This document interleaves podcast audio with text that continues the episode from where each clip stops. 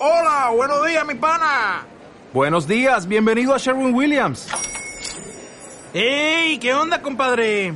¿Qué onda? Ya tengo lista la pintura que ordenaste en el ProPlus app. Con más de 6.000 representantes en nuestras tiendas listos para atenderte en tu idioma y beneficios para contratistas que encontrarás en aliadopro.com. En Sherwin Williams somos el aliado del PRO. Gracias por acompañarnos aquí en el podcast de Piensa fuera de la silla. Gracias por compartir los audios. Gracias por estar aquí escuchando el contenido de esta nueva etapa del podcast. Y estoy bien contento porque tengo a una invitada de lujo que está generando un proyecto muy padre, muy interesante para todos nosotros.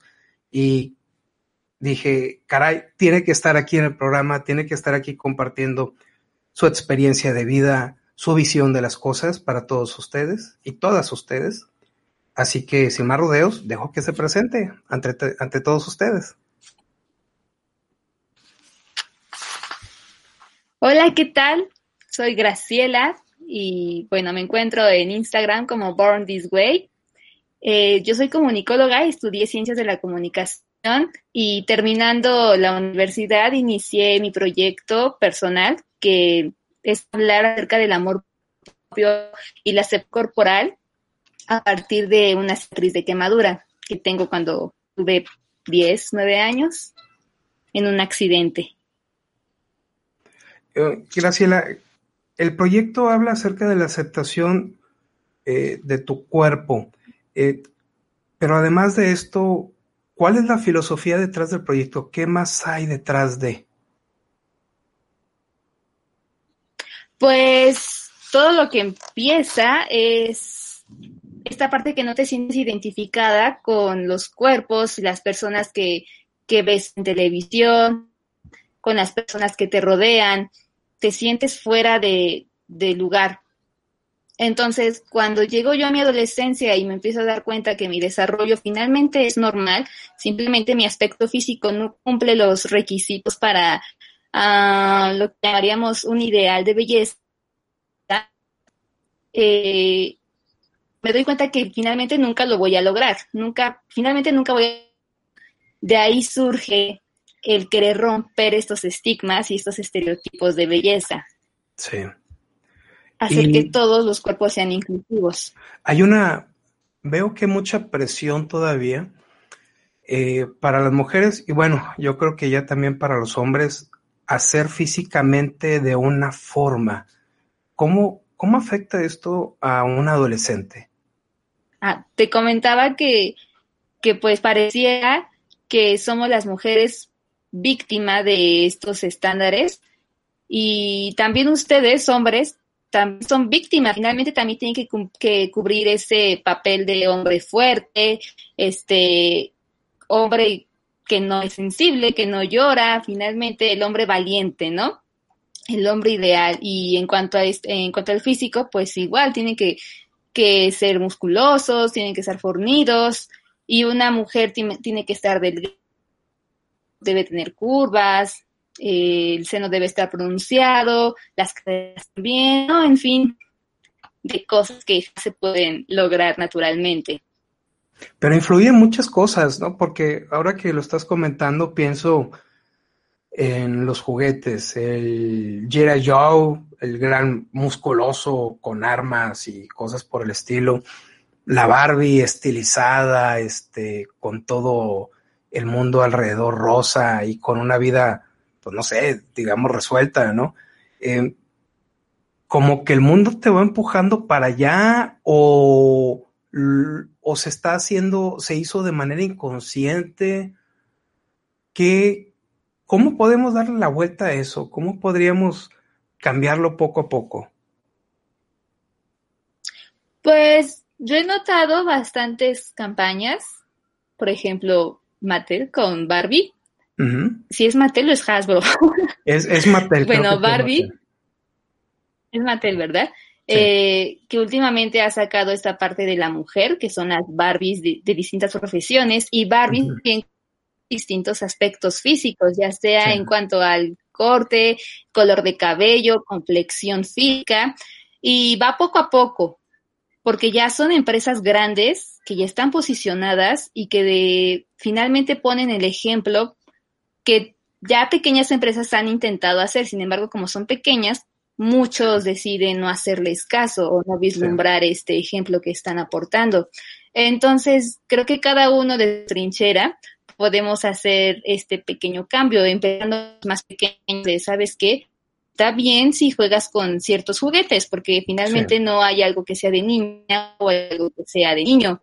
También la ropa, finalmente empecemos con el azul para niño y rosa para niña y que el amarillo y el verde es neutro.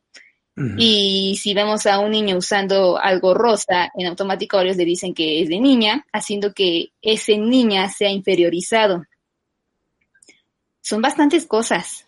Sí, sí, y, y, vas este, sumergiéndote y te das cuenta que eh, al final del día todo es una construcción social. Al final del día no hay, como dices, no es de que exista un color exclusivo para un género, simplemente se decidió por alguien, tal vez en una mesa, en, una, en un centro directivo, tal vez eh, en una institución o en, no sé, en, un, en un gobierno, cosas por ese estilo. Oye, y, y regresando al, asunto de tu proyecto, eh, la experiencia que tuviste cuando fuiste niña, eh, ¿te dejó una marca psicológica? ¿Te generó inseguridad? ¿O qué dejó de ti aparte de, lo, de lo físico? Al inicio me dejó inseguridad, ah, desconfianza de mí, desconfianza de los demás. El ¿Por qué desconfianza de los demás? o el querer protegerme, eh, evitando acercarme a la gente para evitar que el que me tocaran o el que me lastimaran, eh, prefería evitarlo. Y conforme crecí, esa protección la convertí en una barrera en la que finalmente ya no quería socializar, ya no quería interactuar y me sentía cómoda eh, yo sola o con, con, pocas personas que fueran de mi confianza. Eh, pero ¿qué pasaba con la interacción con los demás? ¿Te preguntaba, te incomodaba que te preguntaran? O hacían este, comentarios despectivos? ¿Qué, ¿Qué sucedía? Cuando regresé yo a la escuela, mis compañeros sabían lo que me había sucedido, así que no me preguntaban qué es lo que me había pasado, simplemente eh, tenían como el aviso de que no debían acercarse tanto para evitar lastimar. Sí. Eh, evitábamos jugar ya sea a las atrapadas, a las escondidillas, porque el movimiento me lastimaba finalmente. Conforme iba creciendo, la gente, pues claro que de repente veía eh, mi brazo descubierto y les daba curiosidad saber qué es lo que era. Me incomodaba y me tapaba nuevamente. Siempre andaba con prendas que me cubrieran por completo, prendas muy holgadas porque también la ropa me lastimaba y trataba de evitar que me, bueno, responder esa pregunta. El qué te pasó, qué es eso, cómo te sucedió finalmente el recordarlo me volvía a mover sentimientos y, no quería recordar, no quería sentirme triste. Pero eso se fue transformando también. Eh, he di la oportunidad de, contarlo, de, animarme a que cuando me preguntara la gente qué me sucedía, pues les otorgar esa confianza de contárselos, porque finalmente uno no tiene la culpa de ser curioso y más si es una cicatriz que no estás acostumbrado como a ver o que sabes que existen pero pero no, no sabes el impacto que te va a generar verla en otra persona. Sí, además es la, a veces, no sé, escuchaba un, un en vivo que tuviste hace varios días, eh, hablaban del comportamiento de los niños, ¿no? De que se acercaban a preguntarte a veces por simple curiosidad, oye, ¿qué te pasó? ¿Qué sucedió? Te comento, estaba yo trabajando en un colegio y trataba con niños chiquitos. Entonces, eh, una vez llevé una blusa que, que, se veía, bueno, hacía notar parte de mi brazo. Sí. Y una niña me preguntó qué es lo que me había pasado. Eh, incluso hizo una cara muy curiosa porque era una cara, pues, cuando algo te causa extrañeza y no sabes si tocarlo o alejarte, pero estás ahí, quieres saberlo. Y le comenté, yo le dije, ah, pues me quemé, es una cicatriz de quemadura. Y la niña hizo un gesto de ouch. de que sabe qué es lo que se siente estar cerca del fuego. Ya nada más Claro. me preguntó si me dolió, si me dolía, y le dije que no. Y para generar esa confianza y romper su barrera de extrañeza, le dije que si quería tocar mi brazo. Y ya ella muy cómoda, pues lo tocó.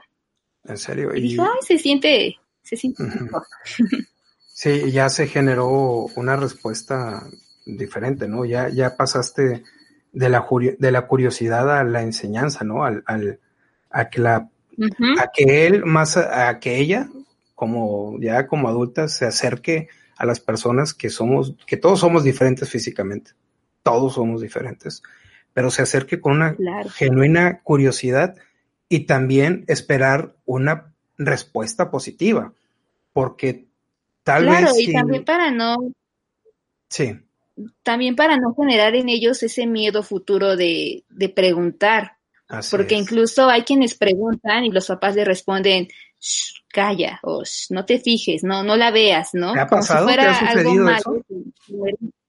Sí, también me ha sucedido. Era una niña más pequeña que estaba todavía en brazos de su mamá, en- íbamos en el metro, y la niña me vio y le preguntó a su mamá que qué es lo que me había pasado. La señora pues le dijo que no me viera, le dijo, ah, no, este, no preguntes eso, pero yo lo entiendo, ¿no? Da, da curiosidad y la señora igual y lo contempló como si a mí me fuera a ofender, porque finalmente Claro. nadie sabe qué es lo que está viviendo la otra persona y la primera premisa que tuvo fue eso, puede ofender la pregunta. sí, es- Pero, en fin, ese miedo que se podría romper en los niños es el que no teman preguntar posteriormente. Claro, claro que sí.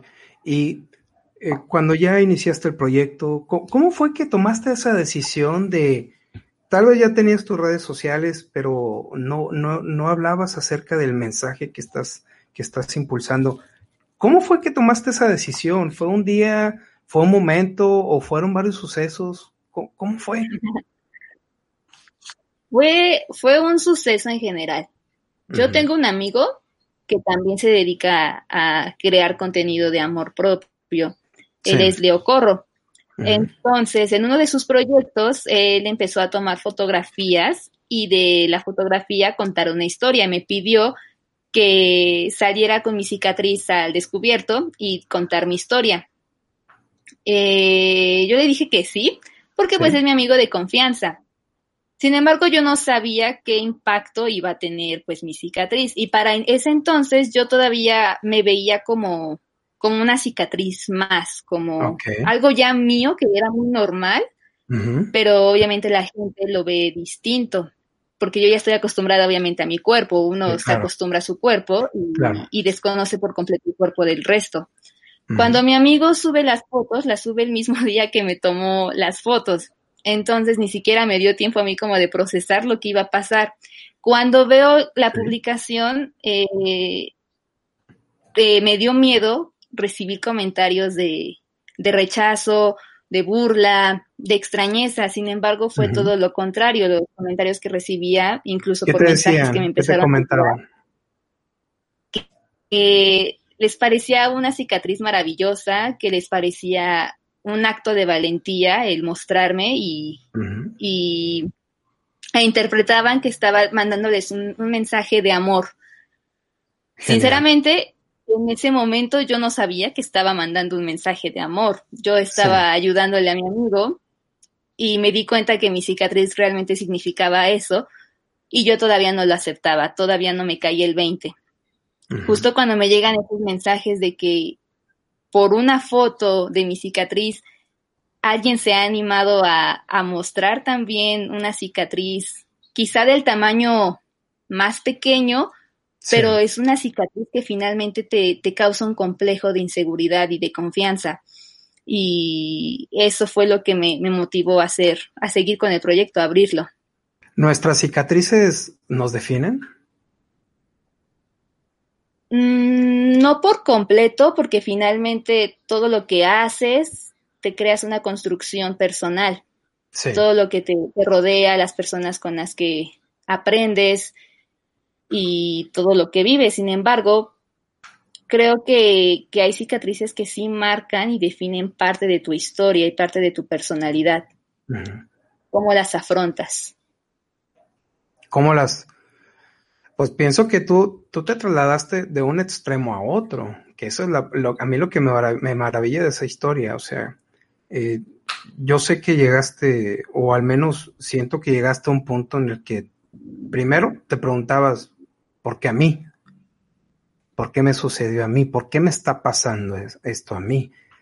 Hasta llegar un momento en el que aceptaste tu situación, no la puedes cambiar, no la puedes cambiar. Eso pasó, forma parte de tu historia, más lo utilizaste para construir tu nueva historia. Claro, aquí lo que sucedió fue, bien lo dices tú, la pregunta del por qué a mí, por qué yo, por qué no otra persona. Después de ese por qué a mí es, ¿por qué no hay alguien como yo? ¿Por qué nadie me puede decir o me puede convencer que voy a estar mejor, que, que si bien la cicatriz es para siempre, puedo sacar algo bueno de ello? Es esa etapa de negación y de rechazo. Después el aceptar y reconocer que la cicatriz está para siempre es una resignación, porque finalmente me, resigné antes de la, de la aceptación. Eh, en, la resignación encontré mucho dolor, encontré también mucho conformismo, porque sentía que era una opción obligatoria el aceptarme como estaba. Después de eso, eh, me di cuenta que necesitaba convertirme en lo que yo quería, en lo que yo quería encontrar. Si bien no, no tenía una persona con las mismas quemaduras o con las mismas cicatrices, quizá con la misma historia, era porque no se animaban también o porque tampoco las encontraban. Dije, bueno, vamos a convertirnos en lo que necesito ser, no en lo que necesito encontrar. Y así voy encontrando más personas como si fuéramos un foquito que justo cuando decides prender, el resto dice, ella ya aprendió, pues vamos a aprender con ella también. Al principio, bueno, eh, llegó lo que es esta fotografía, causó impacto en ti, eh, llegaron los comentarios, te empezaron a seguir, ya tenías una cuenta o la fuiste creando, ¿qué, qué pasó después? Ya tenía yo mi cuenta, esa misma, pero al igual que la mayoría eran las fotos de la comida, fotos de la escuela, con los amigos, las selfies, algo muy casual. Sí. Ah, después fue, creo que una foto en el gimnasio y traigo el top. Entonces mi hermana me tomó la foto y muestro pues el, el estómago que está quemado. Fue mi primer foto mostrando de más, por así decirlo. Okay. Porque mis fotos, mis selfies, mostraba el brazo, mostraba el hombro, y hasta ahí. Sentía que ya era demasiado. Sí. Eh, después de esa foto del gimnasio surge lo de mi amigo, surgen los mensajes, llegan los seguidores y dije, bueno, están llegando aquí por la cicatriz. Pues hay que darles cicatriz. ok. Y empiezo ya a contar la historia, a subir más fotos, a, aprender también que, que no nada más eran las personas las que querían Mm, aprender de, de, mi historia, sino que yo también estaba abriéndome la puerta a la reflexión, al autodescubrimiento nuevamente y a conocerme, a deconstruirme y a formar una nueva personalidad.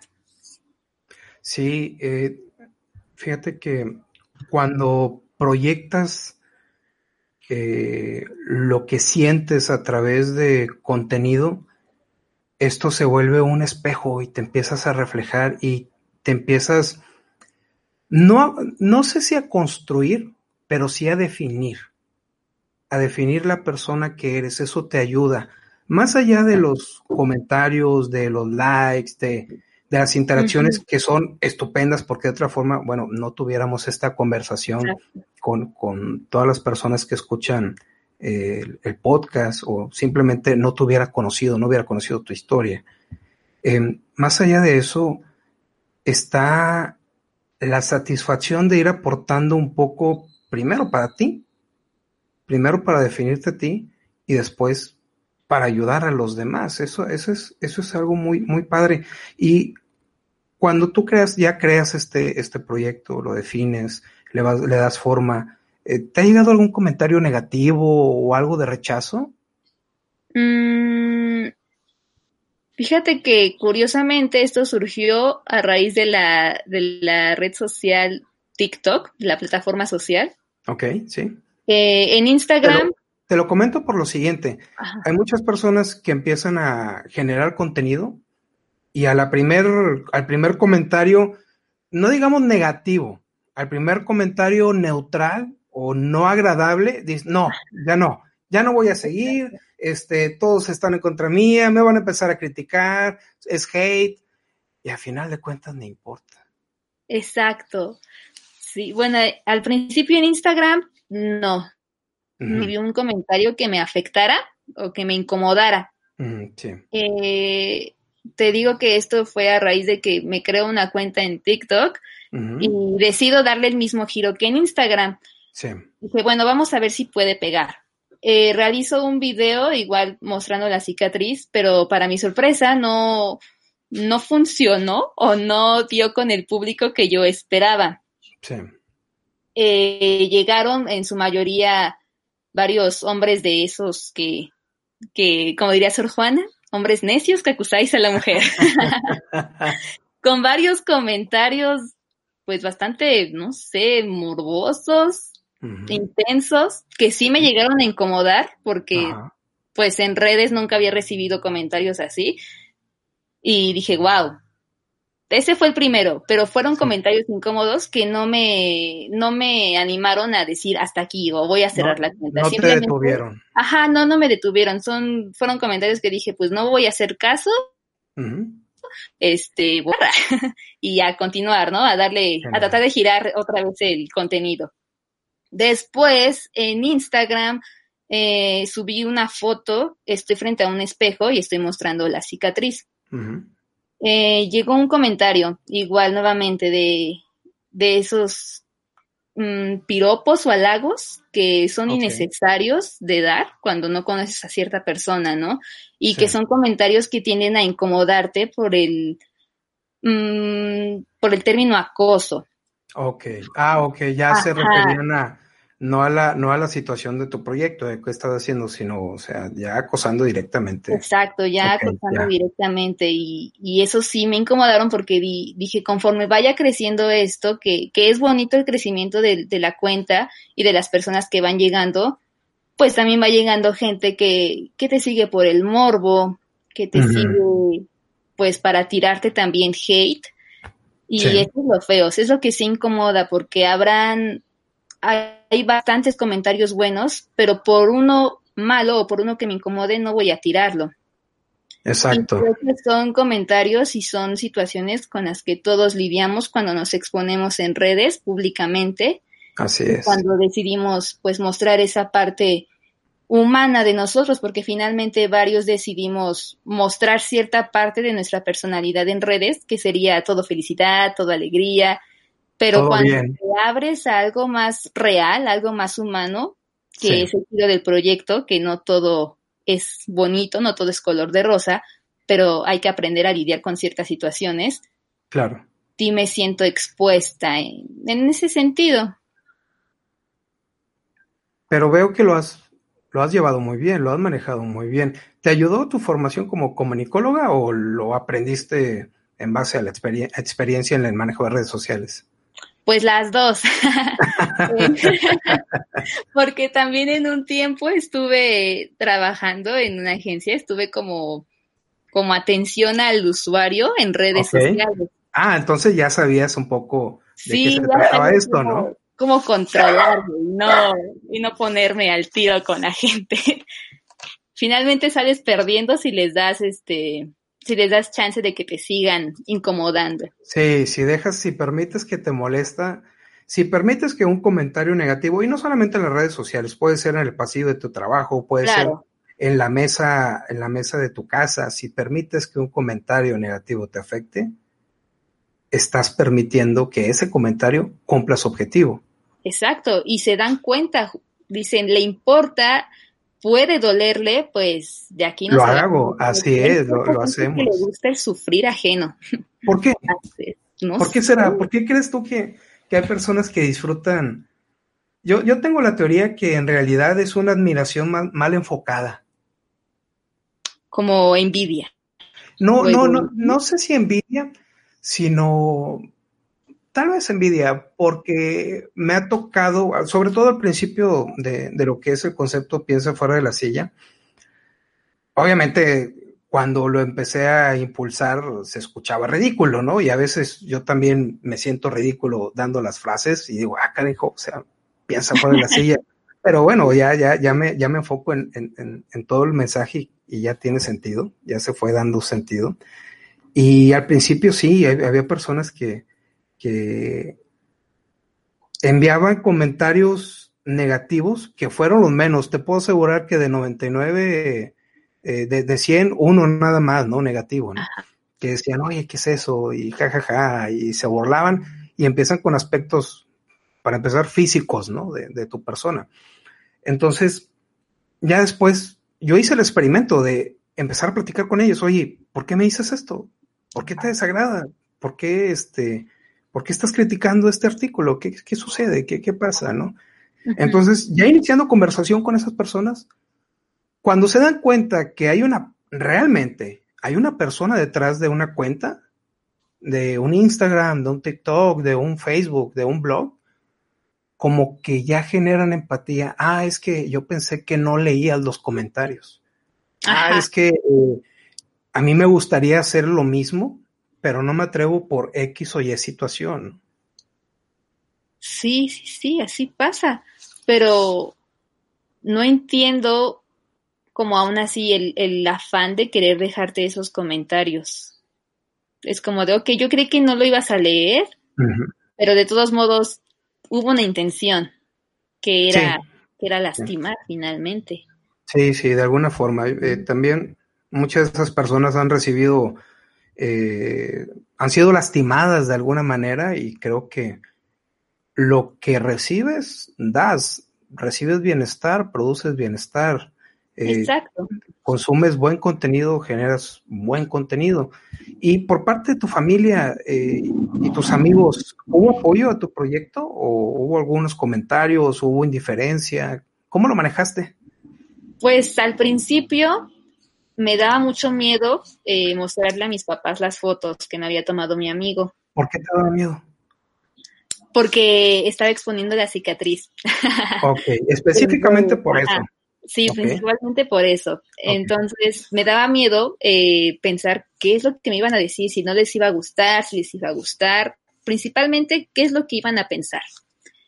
Eh, afortunadamente, mi papá le, le, gustó mucho, apoyó mucho el proyecto, dijo que le parecía agradable que, que, pudiera ayudar a más personas, que eso, que las inspirara una foto a poder aceptarse, a poder trabajar en su autoestima. A mi mamá también. Me ha costado un poquito de trabajo, pero lo ha ido también comprendiendo cuál es mi giro en cuanto a esto de la motivación, el amor propio. y por qué, le, por qué, le, le, costó un poco más de trabajo? Ah, pues porque eh, tenemos como arraigado, que lo hemos también transformado poco a poco, el hecho de que, ¿qué hace una mujer exponiéndose a quizá desnudo, por ejemplo. Ah, ok, ok. Entonces, es, es una, volvemos a lo mismo, a la deconstrucción que se va trabajando y en que también ella se va adaptando al, al entender cómo está funcionando esto. Sí, y aparte, eh, de repente, es, es, muy curioso, algo, algo que nació tal vez en la intimidad de, tu habitación se vuelve de pronto exponencial y llega a otras partes del mundo que ni te imaginas. O sea, llega a lo mejor este, a Argentina, llega a Brasil, llega a España, llega a Estados Unidos y tú te quedas pensando y dices, pues caray, todo esto están haciendo de aquí, ¿no? Como quiera, abruma, en un momento abruma, como quiera. Claro, sí, sí, abruma. Pero sí me han estado apoyando e incluso ahora que también me animé a, crear el canal en YouTube, igual me han, me han apoyado mucho. Y también como, como tú, que al inicio me sentía también ridícula haciendo esto, dije, ay, ¿para qué lo hago? ¿No? Se van a burlar de mí. Sí, Pero dije, bueno, finalmente yo también me burlo de mí misma. Sí. Con eso la hago. Sí, llega un momento en el que dices, eh, caray, o sea, ¿qué estoy haciendo esto? Sobre todo cuando llega un momento en el que inicias y como es, digamos, eh, la novedad es como tu juguete nuevo, no sé si sea la palabra, las palabras correctas para describirlo, pero para mí así lo fue, como era mi juguete nuevo, era algo completamente distinto a lo que estaba haciendo y sobre todo en mi círculo social dije, va, vamos a hacer esto y vamos a hacer lo otro, y empiezas a, hacer un, te metes en un montón de cosas, terminas después definiendo exactamente qué es lo que quieres. Pero llega un momento en el que ya pasa ese subidón inicial y ya después llega como un vallecito, te estancas, porque ya creciste lo suficiente de manera orgánica orgánica hablando de tus conocidos y de los conocidos de tus conocidos. O sea, ya agotaste ese círculo. Después llegas a una, a una meseta en el que, pues, el que te comentó ya te comentó. El que te envió, el que el que te iba a enviar mensajes ya te envió mensajes. Y dices, caray, sigo, me paro, ¿qué hago? Le doy un giro. Y es bien difícil, es difícil porque no tienes con quién hablar ese tipo de cosas. Sí, exacto.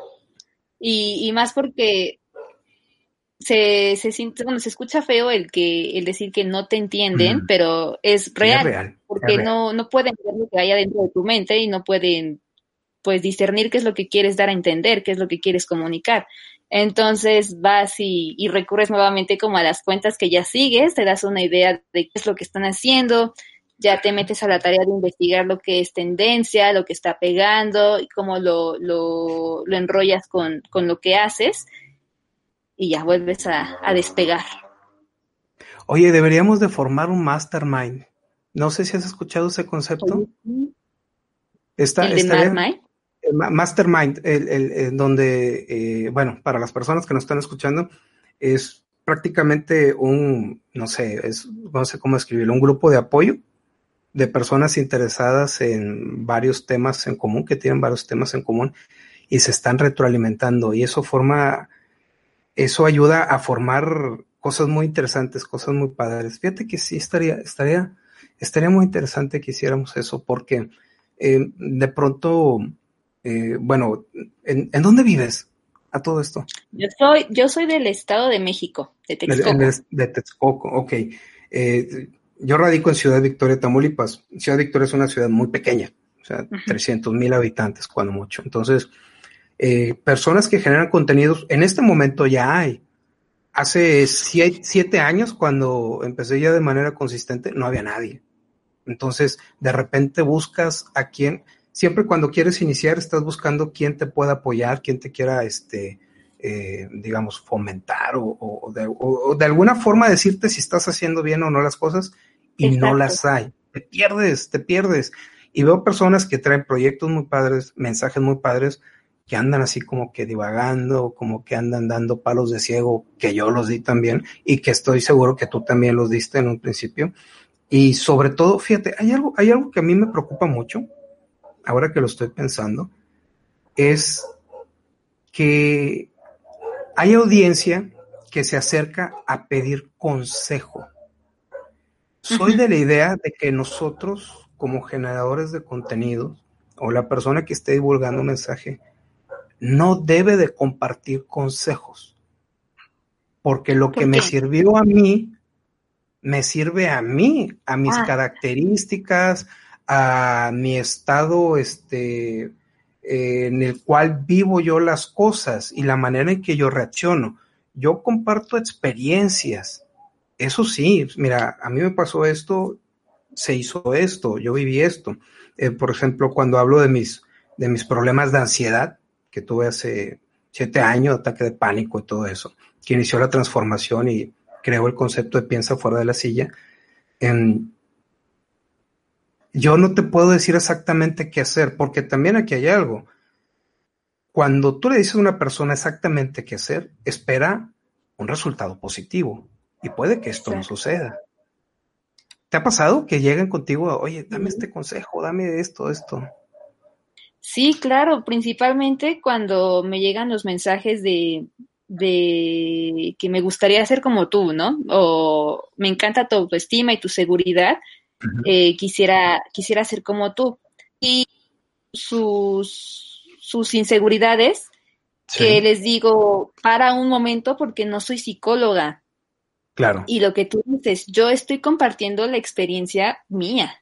Estoy, como, estoy compartiendo lo que a mí me ha funcionado, mis tropiezos, lo que, lo que quisiera hacer, lo que, lo que me gustaría intentar y, y siempre, siempre basándome en mí, no en experiencias de otras personas. Entonces yo te puedo decir que hagas lo mismo que yo hice, de que te pongas tu blusa de tirantes y salgas a la calle toda contenta.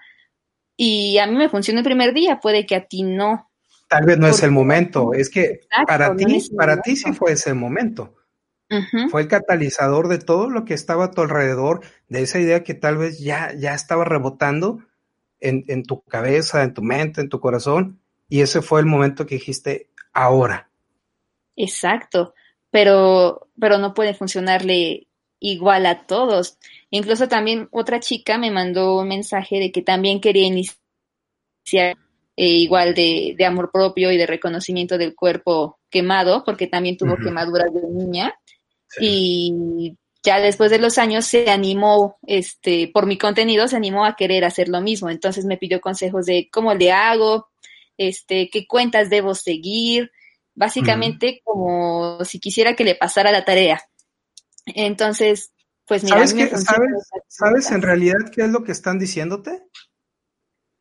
Bueno, para mí, es, quiero tener el resultado que tú tienes en el menor tiempo y con menor esfuerzo. Ajá, básicamente también así lo, lo interpreto. Y les digo lo mismo, les digo, mira, yo, yo comparto las cuentas que yo sigo porque finalmente son cuentas que a mí me ayudan. Las comparto por si alguien se interesa en seguirlas y si también les pueden mover algo. Tú comparte las que a ti te mueven. ¿para qué crear lo mismo si para eso cada una va a ser algo distinto? Si fuera lo mismo, pues que se quede solamente en una cuenta, ¿para qué tener varias? aburre el contenido igual en varias cuentas. Dejas de seguirlo. Y principalmente le digo, lo, les repito, hazlo porque te va a ayudar a ti y porque lo que te ayude a ti va también a ser un reflejo en los demás. No lo hagas por el número de seguidores, no lo hagas por ser viral, porque ser viral y ser reconocido no, no es lo mismo. No, no, realmente sí me han llegado varios. Así, es, te escucho. Sí me han llegado varios así, igual que me dicen, oye, este, sígueme y te, recomiéndame y te paso tantas cantidades de seguidores, o vamos a seguirnos mutuamente y digo, ¿para qué? Sí, exactamente, ¿cuál es, la finalidad de eso? O sea, ¿qué? Ajá, no, no le encuentro sentido. Y es lo que también comentaba con, con Barimorfosis sobre el número de seguidores.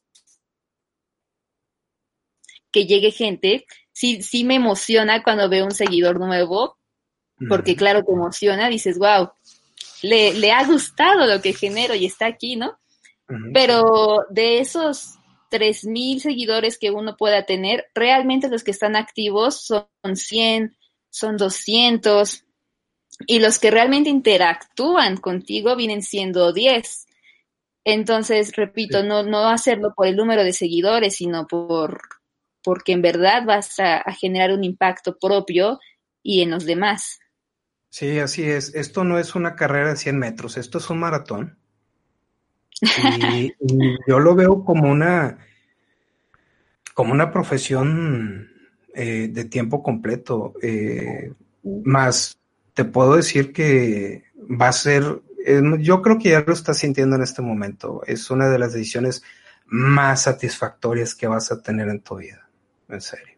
Sí. Es, Incluso me he puesto a pensar que siento que a veces me tardé en, tomar esa decisión. Sucede, sucede que uno piense eso. Sí, y digo, bueno, ya lo hice ahora, pues pues ya, quizá hay otra persona que no se va a tardar lo que yo me tardé. Va a ser antes ese proceso de, reconocimiento, de aceptación, pero se trata de eso, de, de hacerlo por todos. Claro, claro que sí. Oye, ¿y cuál es el proyecto de tu, de, el, cuál es el futuro de tu proyecto? El futuro de mi proyecto. Pues ahorita. ¿Cómo lo ves en, no sé, 5 o 10 años? Uy, no, pues no sé si sería muy ambiciosa de mi parte verme dando conferencias. Pero mmm, la verdad no sé, no, no me he puesto como a idealizar mucho el, el futuro en años. Realmente sí me, me, he puesto a pensar más en lo que estoy generando ahorita, el impacto que está teniendo ahorita, porque finalmente quizá decido dejarlo en un año, quizá decido dejarlo en dos, eh, finalmente dejarlo, dejarlo de, de, las redes, pero seguir con el proyecto personalmente, ¿no? Quizá en mi entorno nada más, porque pues todos cambiamos de parecer, nuestras, nuestros pensamientos y nuestras decisiones cambian conforme nos vamos pues reconociendo y aprendiendo nuevas cosas. Yo no esperaba realmente crearme este proyecto. Nunca me imaginé haciéndolo y fue hace año y medio que lo inicié. Fue una decisión completamente inesperada. Entonces, dentro de cinco años, pues espero tener salud, espero estar pues bien, estable y, y si el proyecto sigue, pues lo que sea que esté en ese momento con el proyecto, sacarle el mayor provecho. Genial, genial. Consejo no solicitado. Eh, bueno, yo sé que dije que no debíamos de dar consejos. Bueno, experiencia no solicitada. experiencia no solicitada. Eh, inicia un podcast. ¿Inicia un podcast? Sí, eh, está genial porque no he visto a alguien que traiga un mensaje en el mundo del podcast y está muy interesante lo que se puede lograr a través de la voz. Eh, se mantiene una conversación más íntima con la persona, se logra más íntima y sobre todo por el tipo de mensaje que tú estás impulsando y con las personas que a su vez se están acercando a ti. Entonces, yo creo que sí sería muy, muy interesante que iniciaras un podcast cuando gustes te puedo ayudar con, los detalles técnicos, no es tan difícil. Lo único es de que eh, sí hay que ser constante, eso sí. Eh, pero veo que lo, manejas muy bien. Además, este debería llamarse así resiliencia. Estaría, estaría, estaría interesante. Pero bueno, estaría interesante. Oye, este, un libro que nos pudieras, que nos pudieras recomendar o, alguna película, algo a los a los pod escuchas. Ok. Ah, de libros. Uy. Normalmente siempre recomiendo el primer libro que leí después de mi accidente, que se llama El, Esclavo, de Javier Ángel, Ángel, no me acuerdo qué. Es un librito chiquito, el autor es mexicano y él narra la historia de un chico que que entra en coma. Entonces, durante su coma, él está consciente de todas las personas que entran, hace cartas mentales de perdón. Eh, y bueno, básicamente este libro para mí significó mucho, fue como un, amuleto de buenas vibras que me preparó para, para enfrentarme a la nueva vida que tenía de niña quemada. Siento que fue un libro muy, muy maduro para mi edad, sin embargo fue lo que necesitaba como, como un cojincito, un respaldo amortiguador para decirme, mm, esto no es nada. Este, y también, también un libro que también me recomendó un amigo, se llama El mundo de los amarillos. El mundo de los amarillos. El mundo de los amarillos de Robert Espinosa o Albert, Albert Espinosa. Este también, ese está muy, muy bueno. No es el típico libro de superación post-cáncer.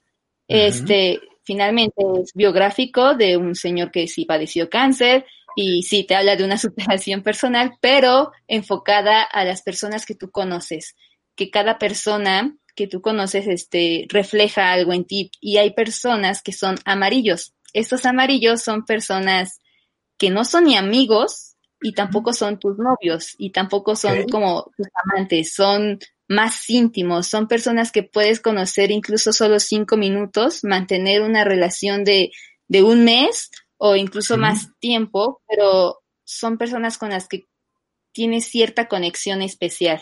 Sí, con las que fluyes.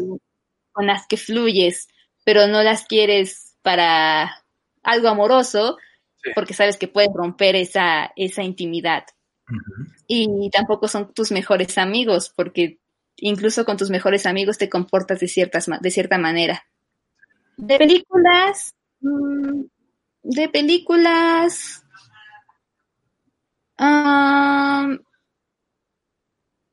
pues no sé si quieras que te recomiende una como de, de este giro. Ok, sí. Porque hay una que está muy extraña. Mm, a mí me gustó mucho, se llama Pieles.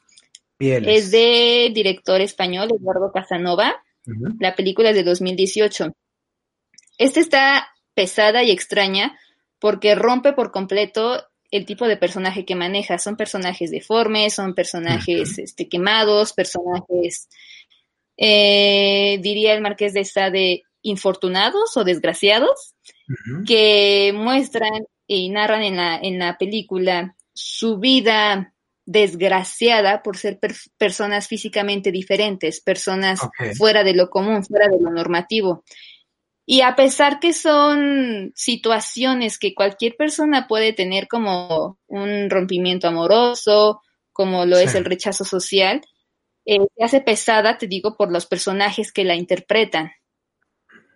Entonces, esta película ha recibido bastantes críticas negativas sobre que da asco el personaje, que es una, es una película mm, pues asquerosa, básicamente. Sin embargo, creo que es una crítica hacia esta parte social, el rechazo, eh, los estereotipos sociales, los estereotipos de belleza, perdón, y la falta de empatía hacia la diversidad. Sí, sí, pues es, es, es una película con un tema específico y por supuesto, no a todos les tiene que agradar. A final del día, así es esto de, de del contenido, ¿no? a cada quien lo que le gusta y bueno y punto, ¿no? ¿En dónde te podemos encontrar? encuentran en Instagram como born-this way. También en YouTube apenas, que estoy iniciando el canal. Ahí eh, igual, Born This Way. Sí, y si gustan echar relajo también. Ah, en, Instagram es born-this way. Y en YouTube separado, born this way. Ok. ¿Y en TikTok? En TikTok igual, born-this way. Perfecto, entonces ya lo saben mis estimados. Oye, sí, te iba a preguntar eso también, eh, te, iba, a preguntar eso también, eh, ¿te inspiraste en la canción o simplemente tomaste el nombre o cómo fue? Fue, fue como, como un wow, eso va a quedar. Estaba pensando en el nombre que le iba a poner a la cuenta y principalmente se lo quería poner en español porque mi, mi audiencia es este es este hispanohablante. ¿Sí? Pero lo sometí a una votación. Estaba escuchando Born This Way de Lady Gaga. Born, Born, pues son homófonas. Vamos a ver si pega. Y les gustó a los que entonces les tocó la, la votación, les gustó a la mayoría y se quedó Born This Way, quemada a mi manera, quemada de esta manera así. Yo cuando lo leí dije, me encanta el sentido del humor de esta chica. O sea, la verdad, yo dije, yo, bueno, yo me lo tomé así, ¿no? De, esa forma. No sé si había una metáfora filosófica o algo detrás. Yo dije, esto, esto es humor y cuando aquello que te marcó de alguna forma te lo tomas con humor, ya estás por encima de eso. Claro, Sí, no, a mí me encanta eh, esa parte porque es curioso cuando hago un chiste sobre, sobre mi cicatriz, mucha gente se siente incómoda. Se siente culpable. y es curioso un chiste de otra situación, una, de un chiste ajeno, la gente se ríe, ¿no? Pero cuando lo estás contando tú, cuando la desgracia es tuya y te ríes de tu propia desgracia, se incomodan y te dicen, ay, no, no seas así, sé más considerada contigo. Y tú como de, pues soy considerada conmigo, por eso me burlo de mí. Exactamente, o sea, se imagina que, que, no es, que a lo mejor la autoestima de uno es baja y por eso uno lo hace, pero no, al contrario, eh, quiere decir que tu autoestima está alta tanto así que ya estás considerando al humor como parte de tu vida. Exacto. Y hasta con eso, la, la, burla siempre es de mí, para mí, de, hacia mi cicatriz, porque incluso he conocido más gente quemada que obviamente no le vas a hacer los comentarios que, que a ti te hacen gracia de ti. Sí. Como por ejemplo decirle, si yo conozco a otra persona, decirle, ay, si huele a quemado, ahí estás sudando. Es divertido cuando, cuando mi familia a mí, cuando mis amigos me lo dicen a mí, pero si fuera hacia otra persona, claro que ya sería ofensivo. No existe ese, esa confianza para hacer ese tipo de bromas. Así es, hay que tener equilibrio entre la empatía y la simpatía. Siempre hay que tener un equilibrio con, con, todo esto. Pues Graciela, infinitas gracias por estar aquí en el podcast de Piensa fuera de la silla. Eh, gracias por, gracias por lo que estás impulsando al mundo, gracias por ese contenido que estás creando, contenido valioso que va a servir durante mucho, mucho tiempo. Y gracias por aceptar esta invitación.